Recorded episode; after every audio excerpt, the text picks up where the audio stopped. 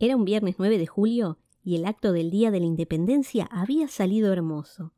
Los nenes del jardín, uno a uno, se fueron abrazando a Marisa, haciéndole saber que la iban a extrañar durante esas dos semanas de receso invernal. Marisa, con lágrimas en los ojos, volvió a entrar al jardín a saludar a sus compañeras, quienes la abrazaron y le hicieron bromas pícaras porque ella les había contado que se iba por primera vez de vacaciones con su novio a Córdoba. Salió del jardincito y caminó unas cuadras hasta la peluquería de Aide. Quería arreglarse el pelo y hacerse las manos, pues sus suegros la habían invitado a cenar como agasajo previo a las vacaciones. Mientras en la peluquería le lavaban el cabello, pensó en su madre y en el sacrificio que ésta había hecho para que a ella no le faltara nada y a su vez pudiera estudiar. Recordó el beso en la frente y el ruido pesado de la puerta de calle a las seis de la mañana cuando salía a limpiar casas hasta las seis de la tarde. Recordó también el nombre de su progenitor, a quien nunca conoció, solo de vista. Tal vez por ello nunca fue una incógnita, pero él nunca la reconoció. Llevaba con orgullo el apellido de su madre. También pensó en la forma amoral que se suturan algunas ausencias. En eso estaba cuando recordó que en su cartera había guardado una carta que Alfredo le había dejado en el buzón de su casa y que no había tenido tiempo de leer aún. Mientras leía, su rostro fue empalideciendo y el corazón le dio un vuelco. Había conocido a Alfredo a los 17 años, cuando fue a reemplazar a su madre en la limpieza de la casa.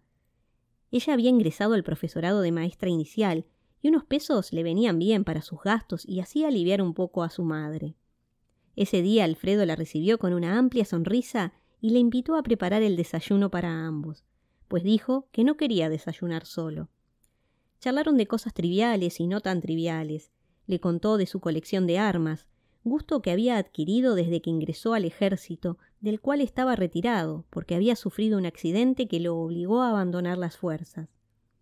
Él le preguntó a Marisa si conocía el mar.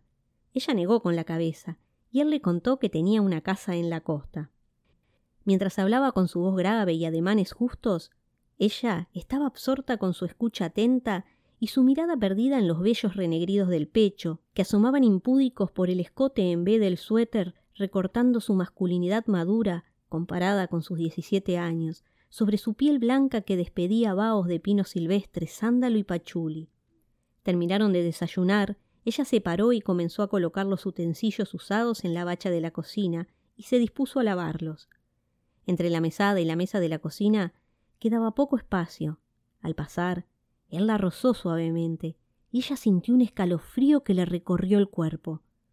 Cuando escuchó el ruido de la ducha, pudo percibir que la atmósfera de la casa se cubría intensamente de aroma a pino silvestre, sándalo y pachuli, y el agua a rugido de mar. Levantó la cabeza y miró hacia afuera de la ventana, y vio una mariposa libando sobre la madreselva que abrigaba la medianera, mientras una parejita de horneros copulaba sobre la tapia. Esa cópula duró solo un instante, y pensó en Leonardo, y se sintió hornera. Se sonrió con cierta tristeza por la ocurrencia. El rugido a mar cesó. Escuchó el crujido reseco de la puerta del baño, viendo de reojo cómo una estela de vapor envolvía a Alfredo y lo acompañaba al dormitorio. Esos desayunos compartidos se repitieron al menos una vez a la semana cuando Marisa llegaba a casa de Alfredo a realizar las tareas domésticas.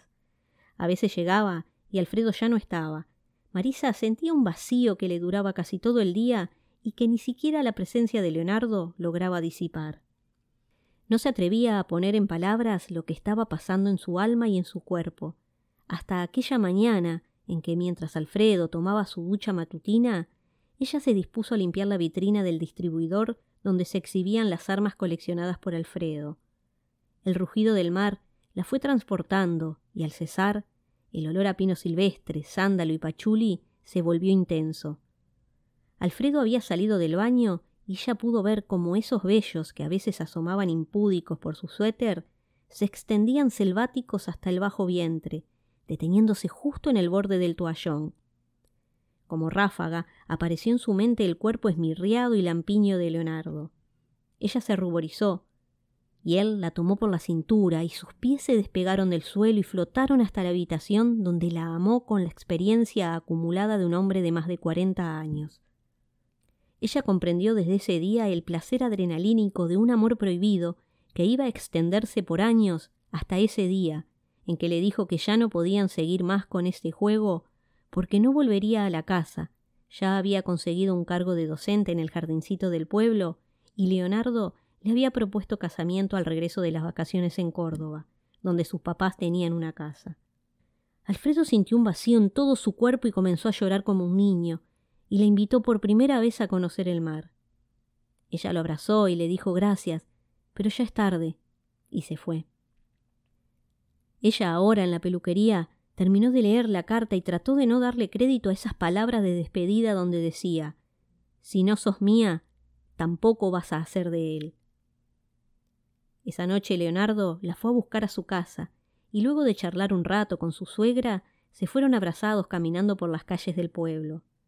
Un viento frío volaba la bufanda larga a rayas de marisa, tejida por su madre en la máquina Nictax. Las luces tenues de las esquinas guiaban el camino. Doblaron a una cuadra de la casa de Leonardo y subieron a la vereda de ladrillos que obligaban a Marisa a hacer equilibrio en sus altas botas de cuero marrón. Se los veía felices, hasta que un auto, como parido de repente de la noche oscura, frenó de golpe y los detuvo. Bajó Alfredo y se abalanzó sobre Leonardo, quien lo empujó con fuerza y lo hizo trastabillar, pero se repuso y sacó un arma de su sobretodo marrón y comenzó a disparar a ciegas. Marisa impávida se puso de escudo de Leonardo, y una bala certera le dio en el corazón. Y mientras se le iba la vida, esparciéndose líquida y viscosa, así como si nada, con menos valor que los lingotes de arcilla de la desprolija vereda, escuchó en sordina la voz de Alfredo que decía Si no sos mía, no vas a ser de nadie. Un portazo, el rugido del motor y el chistido de una lechuza a lo lejos cerraron ese instante. Hoy remontando en el recuerdo, me veo con ojos de niño a mis tres años en el borde de un ataúd, observando las manos inertes de la mujer más hermosa que vería en toda mi vida.